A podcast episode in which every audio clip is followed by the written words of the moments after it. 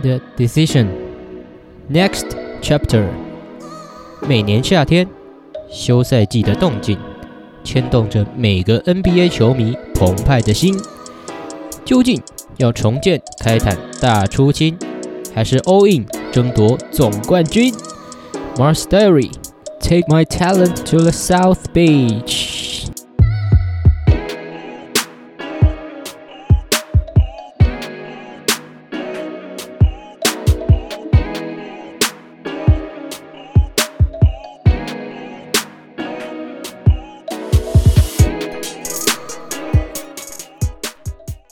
欢迎登录火星代理第七集，我是领航员 Mars。那最近呢，频道啊也发起一个常驻 Q&A 的互动单元啊，如果有听众想跟我互动，嗯，或是提问一些敏感的问题哦，那我会在最新节目的这个开头的部分来做回答。因为其实有时候看那些数据，也不知道是谁在听，我觉得有点寂寞，就很缺少一个互动感。嗯，希望还是。多一点这种交流啦，哦，好，那提问办法呢，就是欢迎到 IG 的粉丝专业哦，Mars，然后数字一，然后 Diary 的这个专业呢，呃，字界上就有 Q N A 的网页连接啦，哎，当然也可以顺便，哎，顺手，哎，这样刚好啊，订阅一下哦，感恩 r o l a 好啦，要回来讲主题的话，就说我身为一个 NBA 八年的老粉丝哈。其实一直很想做 NBA 相关的主题呀，啊，但一直找不到切入点。像那时候湖人夺冠，我就很想写一个，可是那时候又还没上轨道，嗯，就也整理不太起来，嗯。但现在发现，好像其实也可以做一个有一些主见，但也有不少偏见的一个 NBA 闲聊，哦，甚至呢还可以一个月就做一次，哦，再扯一点，还可以分东西区各一集，哇，这个数量简直是计划通，哦。我该不会是气化鬼才吧？啊，还是偷懒鬼才？哦，反正就说有可能要准备被 NBA 的内容洗版了。好了，那这一集呢？哦，我就想先做一些比较经济面，哦，甚至制度面的 NBA 主题，那来深入了解一下一些市场的规则和限制，哦，也让各位可以更知道，哇，我们这个休赛季这些球团，哦，到底有什么作用？哦，到底是在做什么操作？好，第一个呢？哦，不像我们今年 Bubble Season 哦，通常总冠军打完之后就会来做乐透的选秀，就是这些大学生啊，哦，年轻的霸退哦，要被选进来打 NBA 的这个阶段。那你要有怎么样的资格哦，才能来参加 NBA 选秀呢？像近年的话，有一个规定，就是在零五年以后呢，哦，你必须要满十九岁哦，或是高中至少毕业一年以后。才可以来参选哦，不然在这之前，其实高中毕业生就可以参加选秀了。好像是比较有名的就是 Kevin Garnett、Kobe Bryant、LeBron James，还有 Dwight Howard。但因为有这个规则嘛，所以后来就很多人都会先在大学打一年哦。即使你天赋异禀哦，还是必须可能跑去 NCAA 打一年。嗯，那也因此衍生了一个制度，就是 One and Done 哦，就说你在大学先混一年，然后再投入选秀。哦，那其中有比较有名的几间学校，哦，专挑这些很有天赋的高中生，那其实打一年就让你去投入选秀，哦，像是 Kentucky 啊，或是 Duke，哦，像 Kentucky 哦，它的一些有名乐透球员就有，呃，国王的 De'Aaron Fox，啊，金块的 Jamal Murray，嗯，太阳的 Devin Booker，或是灰狼的 Carl Anthony Towns，还有现在湖人的 Anthony Davis，火箭的 John Wall，我们的大哥 Rajon Rondo，哇。光这些资料整理起来，这些球员超多一字排开。那像 Duke 呢，也蛮有名，像有 Zion Williamson，嗯，Jason Tatum，还有 Kyrie Irving。不过最近呢，哦，这个 NBA 也决定在二零二二年的时候呢，要解除这个 One and Done 的规定。哦，就宣布可以下调限制年龄到十八岁。那届时呢，有一些很有天赋的高中生呢，也就可以哦直接投入选秀，对吧？不然像现在有些人哦，如果不想打大学，也会直接去打 G League，就发展联盟嘛，哦，或是去海外打，对吧？那如果这个限制解除之后，感觉又可以不用绕那么多远路嘛。好，那再来要讲乐透抽签哦，就是你的抽签顺位怎么决定呢？哦，就是这个 lottery picks 啊，哦，就是前四顺位的签啊，哦，是由这个错过季后赛的十四个队伍来选。那么这十四个队伍都有一定的几率可以拿到那四个顺位抽完之后，剩下的就直接照前一季的战绩来排。那之前比较为人诟病的这个乐透几率啊，像在二零一八年以前，呃，就是拿到第一顺位的几率啊，可能最烂的队伍有二十五趴，那第二烂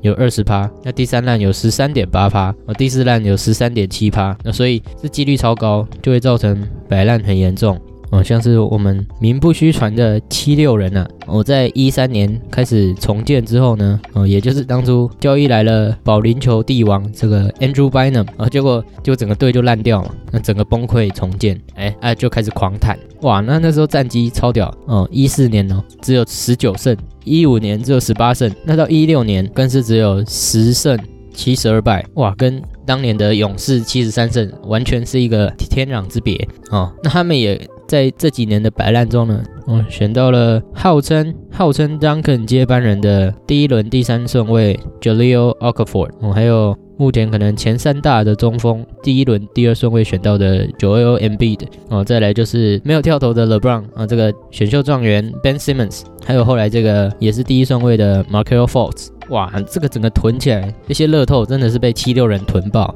对吧？整个就是完全 trust the process。但联盟也因为七六人就发现哦，真的不能烂成这样，这些垫底的球队根本就不想赢，而且还哦直接不演了啊，就是坦给你看。所以在一九年之后呢，他们就修改了这个选秀的几率，像第一烂的球队，那他抽到状元的几率我就降到十四趴哦，那第二、第三名也都是十四趴哦，就相对的降低很多。我就鼓励这些球队哦，不要那么坦哦，还是稍微认真打一下，好不好？拜托了哦，大概是这样。好，那这个选秀会呢，就是会有两轮嘛。哦，那三十队都可以来选，总共就会选出六十位。好像最经典很多影片会出现，就是 Oh,，With the first pick of 2003 NBA draft，the Cleveland Cavaliers select LeBron James。哦，而而且那时候还是哦，David Stern。呃，前总裁来选的，所以就更经典的一个场面嘛。好，那再来就讨论的是球员交易哦。常在看 NBA 版就知道哦，这也是一个很精彩的市场嘛。不同的队啊，可能有些人气氛啊，哦，想要换队啊，我就会很期待又有哪个队伍逆天哦，三巨头、四巨头。那通常呢，球员的交易就会搭配选秀权，哦，就是前面说到的选秀权来完成可能两队、三队、四队。甚至四队的这个交易，那最有趣的也就是这些 rumors，嗯，就是小道消息啊，就哦有哪一队可能，嗯，把哪一个球员摆上后架啊，那各种消息满天飞，其实就蛮精彩的，对不对？充满各种期待，对吧？那通常有些球队哦战绩不佳哦，可能打不进季后赛啊，或者打不进冠军赛，哦，这球星就开始出怪声哦，那媒体也是开始大肆渲染嘛。那我在看今年哦二零年战绩表的时候。我发现我们的勇士跟骑士哦，他们的战绩是排前二烂，哇，也是蛮感慨，因为毕竟他们从一五年到一八年是连续四年都在冠军赛相遇嘛，然后结果现在抢状元签，所以也是感慨时过境迁啊，风水轮流转嘛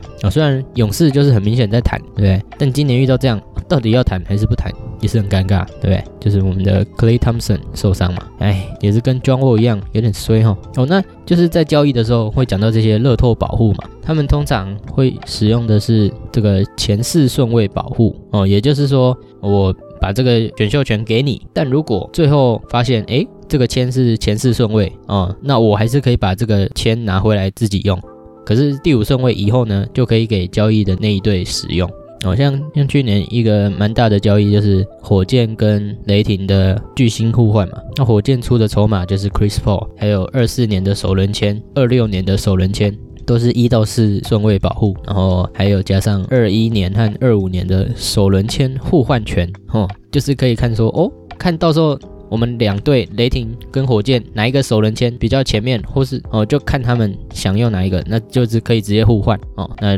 用这些签来交换得到 Russell Westbrook，对吧？那就不说今年雷霆又透过各种重建的操作，可能一到十五顺位都全部都是雷霆选中，很难想象那个画面哦。哦，那再来要聊到球员自由市场，这里呢，呃，Bleacher Report 的这个记者 Carrie Miller 就一篇文章，哦，整理的还不错，我就引用他的内容，然后就说这个 NBA Free Agency 是一个这个新闻的大熔炉啊，哦，然后会出现很多云霄飞车般的操作哦，或是骨牌式的崩坏，那也会充满一些假的推特账号的小道消息哦，或是一些你以为你不会再用到的数学，都会出现在自由市场里面哦。那它到底怎么运作呢？它其实不会像 MLB 啊，他这里讲到什么？有个 Bryce Harper 啊，签了一个十亿美金的合约啊，在一八年的休赛季的时候。哇，这个天价的数字，但 NBA 不会发生这种事，因为它有一个薪资帽，它是有一个薪资上限的。那也不像 NFL 美式足球联盟，除了四分位以外，大部分的球员呃其实都是可互换的，可能影响也不大。但在 NBA，一个球星的差异啊，就可以决定你是错失季后赛，还是可以直接进军总冠军赛。所以每年呢，啊，在正常的进行下，我在七月一号的凌晨十二点开始呢。NBA 休赛季就会变成一个很刺激哦，很有娱乐性的时期哦，像是一些顶薪合约啊，或是中产的特例合约，嗯，或是各球队抢人的提出的 offer 嘛，还有鸟权的使用啊，哦，都让这个自由市场变得很刺激，也好像有点复杂哦。那这里呢，就是要解释一下哦，这个 free agency salary cap，嗯，薪资上限是要怎么使用。第一个就讲到，嗯，什么是薪资帽？嗯，那它是怎么被决定的？那综合来说，呃，salary cap，嗯，就是一个球员薪资的上限，它是为了来提升联盟的竞争性，还有这个球队之间的强度平衡。因为它就不像 MLB 嘛，就是大市场的球队，我就会花比起这些小市场球队，可能是呃 Milwaukee 酿酒人啊，或是 Tampa Bay 光芒哦，这些小市场球队的三四倍薪资哦，就这个差异是总薪资的差异很大。但 NBA 就是跟 NFL 还有 NHL 一样，都有一个薪资帽的存在哦，然后就是不要让这些有钱球队哦各种嚣张、各种垄断巨星的市场。虽然最近这几年有一些真的是超级球队哦，像是宇宙勇哦，可能会让我们觉得哦这个系统已经坏掉了，这个系统做坏了。但还是可以看到，在呃一零年到二零年呢，其实三十个球队哦，有二十九个球队都有进季后赛哦。那个哎，那那剩下那支是哦，没有错，就是这个我们的 Sacramento Kings 哦，悲剧的国王哦。我曾经也非常期待哦，就是 Rudy Gay 啊跟 Cousins 嗯可以进行一下季后赛，就还是烂掉。哦，真的就是烂炸哦，不说了啦，就希望他们早日翻身嘛。所以就说这样的 salary cap 的设计哦，可以不让湖人啊，或是尼克挥霍无度，然后来组成一些宇宙球队啊，就是让鹈鹕或是公路这些球队也可以有竞争力。那每一年呢，这个薪资帽的设定呢，也是从这个篮球相关的收入 basketball related income 啊，简称 BRI 来决定。那 BRI 呢，是包含了这个票价的。收入，还有转播权，还有一些商品的销售，或是队伍的这个赞助啊，或是这个冠军游行，还有其他事项。我没想到冠军游行好像也可以赚钱。那在现行的这个 CBA，呃，Collective Bargaining Agreement，有点像劳资协议啊，嗯，就说球员呢可以拿到四十九趴到五十一趴的 BRI 的收入。但是这个 BRI 的计算其实很复杂，嗯。它的公式非常的繁琐，所以其实，嗯，像有一些薪资帽的专家，嗯，即使知道 CBA 条款还有营收的预测，哦，还是没办法推断很准确的这个 salary cap 的估值，哦，但还是可以知道这个数字，哦，绝对不是凭空捏造，哦，是被准确计算出来的，哦，那其实，哦，在转播权这一块。哦，是有极大的利益的，像是前几年哦，在一五一六年的时候呢，这个转播权，因为转播权重签，然后带来的巨大收益啊，在一五一六年，这个薪资帽还只有七千万美金，结果在一六一七赛季直接暴涨到九千四百万美金，哇，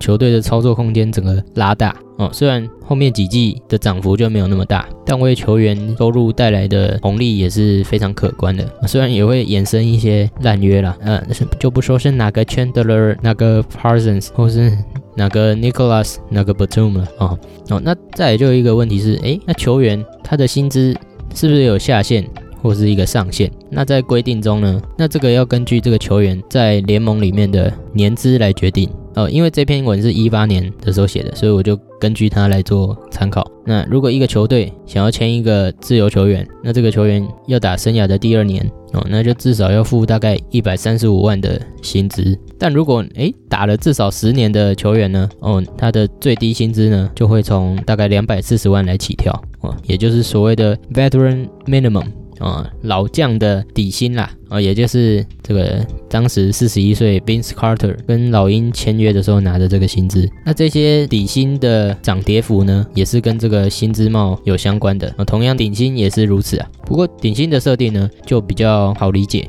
像如果在联盟里面打六年以下呢，哦，你的第一年的顶薪限制就是二十五趴，呃，七到九年就可以签这个薪资帽的三十趴，那十年以上呢就可以签三十五趴。好像最近蛮有名就是 AD 哦，他跟湖人直接签好像四年的约吧，哦，不然他其实可以先签一加一的短约，那等到他满十年的年资之后呢，再签三十五趴的大约。结果他不这么做，哦，整个很佛啊，啊，也给湖人更多的操作空间，哇，真的是蛮感动的。哦，因为拿到冠军就是爽哦，他可能也不 care 那么多了嘛。好，这有一个新秀条款，就是说，呃，如果一个球员在结束他的新秀合约的时候，呃，也就是在联盟的第四年，呃，如果一个球员在他新秀合约的期间，呃，也就是大概三年间有拿过 MVP，或是年度防守球员，或是年度前三队。那他就可以签 cap 百分之三十，然后为期五年的合约。嗯，像 Blake Griffin 啊、Paul George 和 Derek Rose，嗯，都有达到这个条件。啊，这个呢也被称为啊我们的罗斯条款啊，因为 Rose 就是第一个达到这个条件的啊，特别感动。嗯，我的偶像虽然已经可能达不到全明星的数据，但也有留下这个痕迹啊，也是够了啦。嗯，很知足了啦。其中还有一个呃，designated veteran player exception，啊，也是一个特例，就是说你在打七到九年的年资的情况下，嗯，也是可以在自由球员的状态下签三十五趴薪资帽的合约。那在复数年的合约中呢，哦，过了第一季之后，你的你的薪资上限可以随着每一季八趴的涨幅来往上调。哦，这是在跟同一队签约的情况下，可是如果转队的话，就只能有五趴的薪资涨幅。那这里有个比较，就是 LeBron 跟 Chris Paul 同样都是签四年的顶薪合约，可是因为 LeBron 从骑士来到湖人嘛，那 Chris Paul 是跟快艇先签后换，那他就可以保有这个八发的涨幅，所以他们在合约的后期呢，是可以比 LeBron 的合约多六百四十万美金的这个差异啊，其实也是差蛮多的。其实对我们来说，哇，这个小数字哦，这个三趴的差异，哇，我们就够花一辈子了。那再就讲到说，有一个球队薪资上限，就是有 cap，那会不会又有一个 floor 呢？那当然也有，因为为了防止球队超级开坦。哦，来增加他们选秀乐透的几率，所以当然也会设定一个 salary floor，也就是 salary cap 的九十八。嗯，那如果一个一个球队的薪资在例行赛的最后一场比赛前没有达到的话，那他这个差额你还是必须去支付，然后平分给这个球员名单上的球员。但其实这个情况也蛮少见的哦，就像几年前签新转播权合约的那一年，哇，一次多了两千四百万的空间可以操作，诞生一堆烂约嘛，好像湖人就签了什么 Timofey m o s k o v。还有这个 Luo Den，好像未来一两年还是要花球队薪资空间来支付他摊体的这些薪资，很惨啊！嗯，那尼克呃也给 Noah 很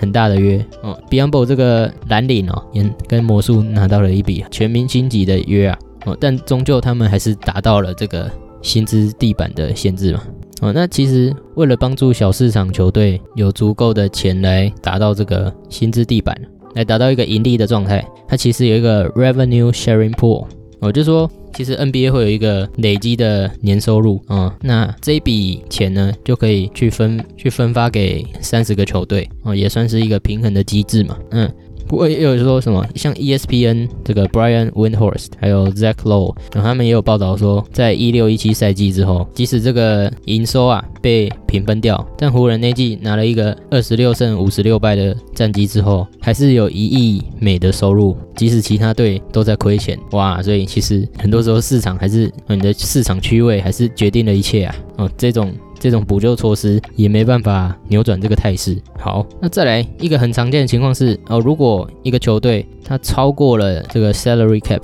怎么办呢？哦，那这时候就知道，其实 NBA 呢 salary cap 它是一个软上限，哦，就是其实也是可以超过啊。它只是一个，它只是设定在那里哦。像在一九赛季的时候，每一队的薪资上限是一亿美哦。那真正有差的这个限制呢，其实是嗯这个豪华税线，那我们称之为 luxury tax threshold。哦像在一八年的时候，这个豪华税线呢是一亿两千三百万美哦。那哦，任何球队您只要超过这个税线呢，哦就必须多付豪华税。但是哦，你在如果超过五百万以内，那你花的每一分钱都要多缴一点五美的税。那在五百万到一千万之间呢，你就要多付一点七五。那以此类推，可能到到超过两千万的时候呢，就必须付三点二五美的豪华税哦。所以说，像刚说税线是一亿两千三百万嘛，那如果有一队薪资达到了一亿三千九百万美呢，那他就总共必须付哦三千两百万的豪华税。哇，一个球队你要多缴三千两百万的豪华税，开玩笑，谁要这样做哦？可是其实哦，这样的情况是会出现的。像当年勇士跟骑士呢，其实就因为薪资比豪华税线多出了一千六百万的这个额度。所以他必须，我就要付这个量级的豪华税啊！哇，真的是非常凯。但有拿到冠军就是爽嘛，对不对？哦，那其实还有一个累进豪华税哦，就是如果你在过去四季里面有三季都在超过豪华税线的情况下，在下一季就必须再多付。哇，这个累进下来真的是哦，联盟就各种嗜血啊。像如果你就像刚刚超过一千六百万哦，你本来只要付三千两百万的豪华税，就经过这个累进税率啊，拍谁你就是要付四千八百万的豪华税哦。那哦，那很屌的是，也真的有球队啊，就是这个骑士啊，啊，也确实在一八年的时候付了超过五千万的豪华税。哇，真的是凯爆！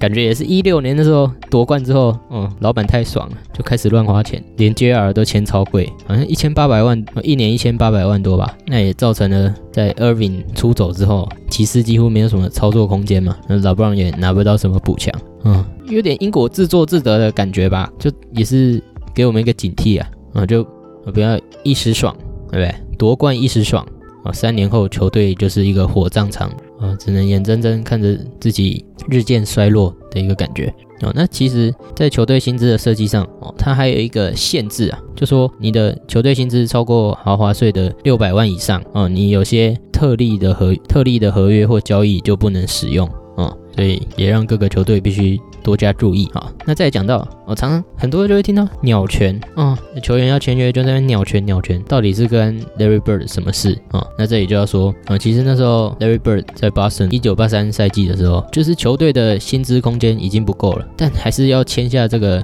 史诗级的球星嘛，所以联盟呢就开特例，可以让这个原先的球队无视薪资上限啊，直接使用这个鸟权来签下你的王牌球员。像 Boston 也可以因此跟 Larry Bird 签下一个七年的顶薪合约，来允许球队超过 salary cap。嗯，那像三十五年后的现在，其实也有很多的球员都会使用鸟权，在每一年来签约嘛。哦，那这个鸟权的规定呢，就说如果这个球员过去三年都没有被买断哦 waive 掉，哦，也没有以自由球员的身份更换球队，那在合约期满之后，这个球员啊就可以无视球队薪资上限签下该球员。那这个合约年限最长是五年，但每年的薪资涨幅哦不可以超过十点五趴。那一个特点是，合约内的球员如果被交易的时候，这个鸟权也会随球员一起被交易哦，所以也可以在这个球员成为自由球员之前的前一个赛季哦把他交易过来。新的球队也可以用鸟权来突破薪资上限来签约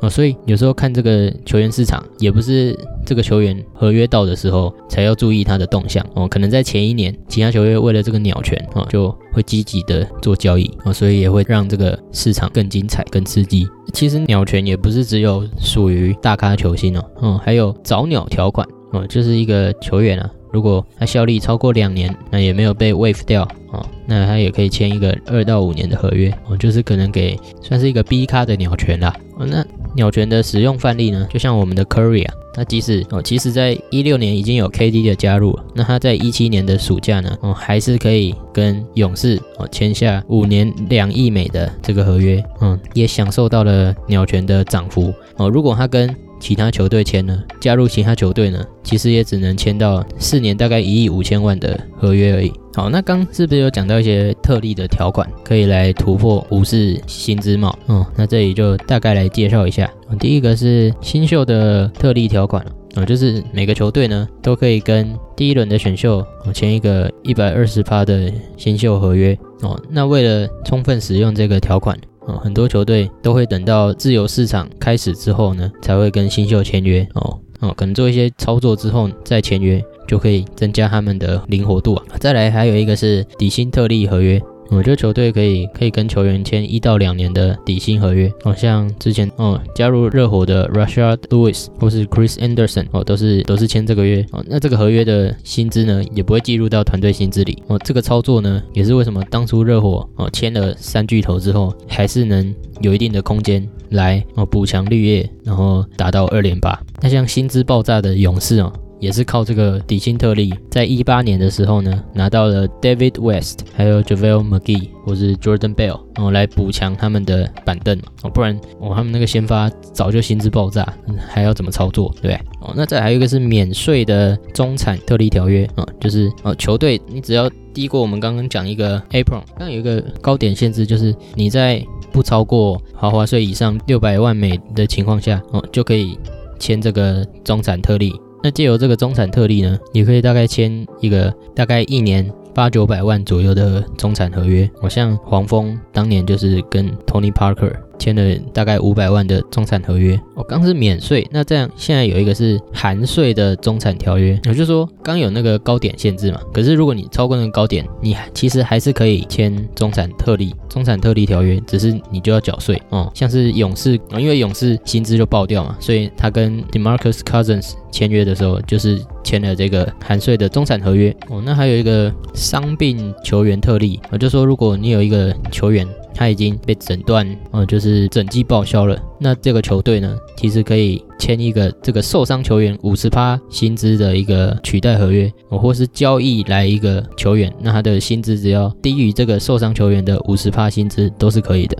哦，这也是为什么勇士还是可以在可以受伤的情况下做一些操作。哦，总的来说，哦哦，这些密密麻麻的特例啊。琳琅满目，但都是一个可以让球队花费超过薪资帽的方法，而且大部分的球队都会这么做。这也是为什么这个豪华税线呢，其实跟这个薪资帽比起来，哦，有一定程度的差距。好，那再讲到，嗯，有分不受限自由球员跟受限自由球员。哦，不受限制就是 unrestricted free agent 嘛，那有受到限制的就是 RFA 啊，restricted free agent。那通常大部分的自由球员都是不受限的。哦，就是他们可以想跟谁签就跟谁签，那顶薪也是根据他们的年资哦，进联盟的年资来决定哦，但还是有一些 RFA 的存在，就通常是因为你跟前一个球队有签约嘛，那你在最后一个合约的最后一年的时候，那通常这个案例会发生的情况下，都是一个首轮球员哦，可能在进入这个生涯的第五季的时候呢，如果他选择执行第三、第四年的合约哦，这个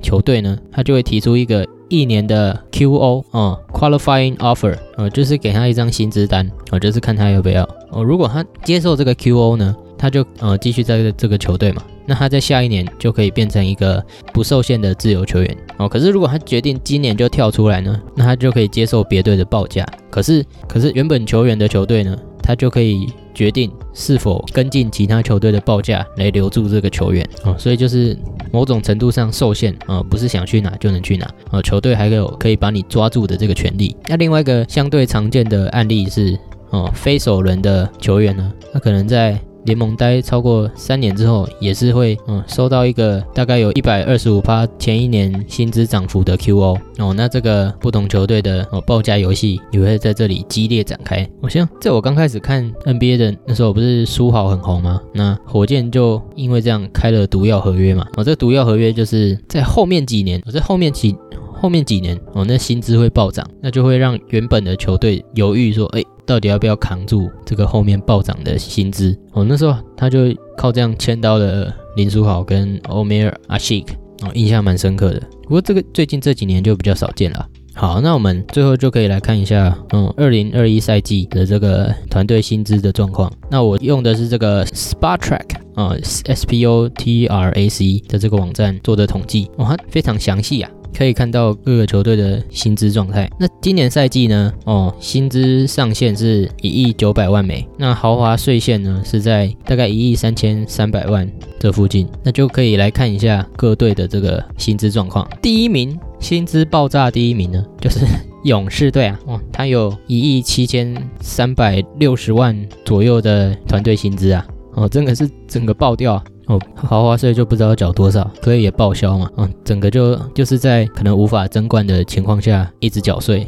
哇，特别心痛。那里面呢，像 Steph 今年薪资就四千三百万哦，Clay 有三千五百万哦，Andrew Wiggins 有快三千万哦，Draymond Green 有两千两百万哦，还有新来的 Kelly Oubre Jr. 哦，也有一千四百万左右。我觉得前面这五位球员就已经占掉大概七八十趴的团队薪资，哇，整个操作空间非常有限。然后还有一直缴税，哦，真的是只能保重啊。哦，那团队薪资第二高的就是我们的篮网队，哦，有一亿五千六百万左右。的团队薪资，呃，KD 就三千九百万，嗯，Irving 有三千三百万，然后还有大概五个一千万到一千六百万左右的绿叶，还算还行啦，因为哦，就是有板凳深度，然后又有巨星，觉得应该应该还算相对健康啦，跟勇士比起来。啊，第三名呢，啊是哦，我也蛮惊讶，竟然是七六人，哦，看到真的快吐血，他有一亿四千六百万左右，就他妈第一名竟然是 Tobias Harris，哦，他拿了三千四百万左右，他妈的。哦，我气到去查他数据。那去年的数据哦，我看一下哦，平均得分十九点六分，哦，还不到二十分哦，然后几几个板呢？有六点九板，然后三助攻哦，哎，不到一的超杰跟火锅。我靠哟，这样一个绿叶的数据哦，你他妈跟我说他要拿三千四百万，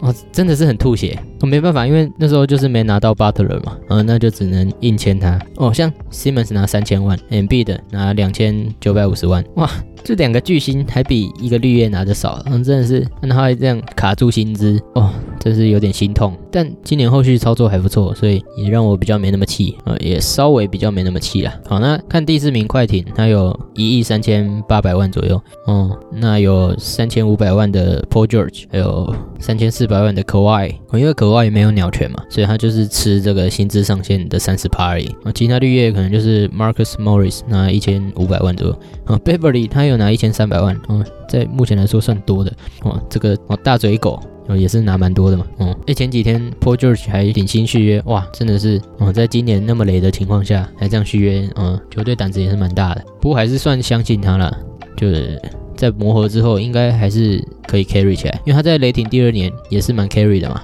嗯，就姑且相信他一下。嗯，那大概看一下，就是可能第五名就是火箭，第六名是公路，第七名是爵士，啊，第八名才是湖人。哇！那湖人真的是很强的一个拼装车啊！哦，就是靠吃 LeBron 跟 AD 占大部分薪资，可是其他还是有灵活的操作，可以补到一些哦优秀的低薪球员。我觉得哦，这是蛮屌的，对吧？像像去年刚拿到 AD 的时候，哦，其实不是阵容上也只有 LeBron，然后 AD 跟 Kuzma，哦，其他都在慢慢找，啊，大家就说哇，这样的拼装车要怎么夺冠？就还是拿给你看，哇，果然这个组成还是要看你的核心是谁啊。有这两个 carry，但是也不用太担心哦。不过我觉得最屌应该是热火了，他们的团队薪资只有一亿一千八百万左右，就超过软上限一千四百万左右而已哦。哦，在联盟排二十还二十一名哦，他就靠很多很屌的这个新秀嘛。还有一个 Butler 哦，就这样就打金走冠军赛。我现在看这个薪资，又觉得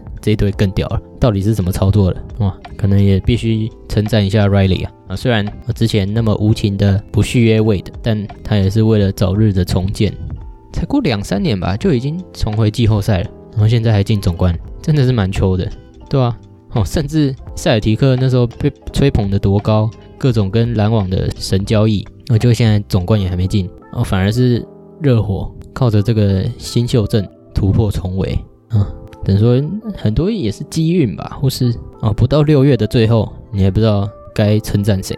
对不对？啊，这也是 NBA 刺激的地方，不是靠薪资就可以决定战绩啊，也不是大城市球队就一定最球，还是要看这些管理层怎么操作嘛。这时候就举例万用尼克嘛，啊，就重建到现在跟国王比烂。突然不知道怎么下结论，反正就说这也是一个有趣的地方，就可以从经济面去分析 NBA，可是哦在实物面，这又不是 NBA 的全部，真的是很迷人。好了，那这就是第七集大概的内容了哦。那我可能在下下一集第九集也会再做一个季前的分析哦，就比较不会有那么多数字，就是我纯粹嘴炮，还有一些个人的主观意见，然后来看今年的开季啊，到时候也请各位 NBA 狂粉不要错过啦啊！那火星代理就先在此告一段落哦啊！我现在想起来要记得可以去 IG 专业订阅哦，或是留言哦，来增加我们的互动。好啦，嗯，到此告一段落哦，See you next page，马达阿西塔。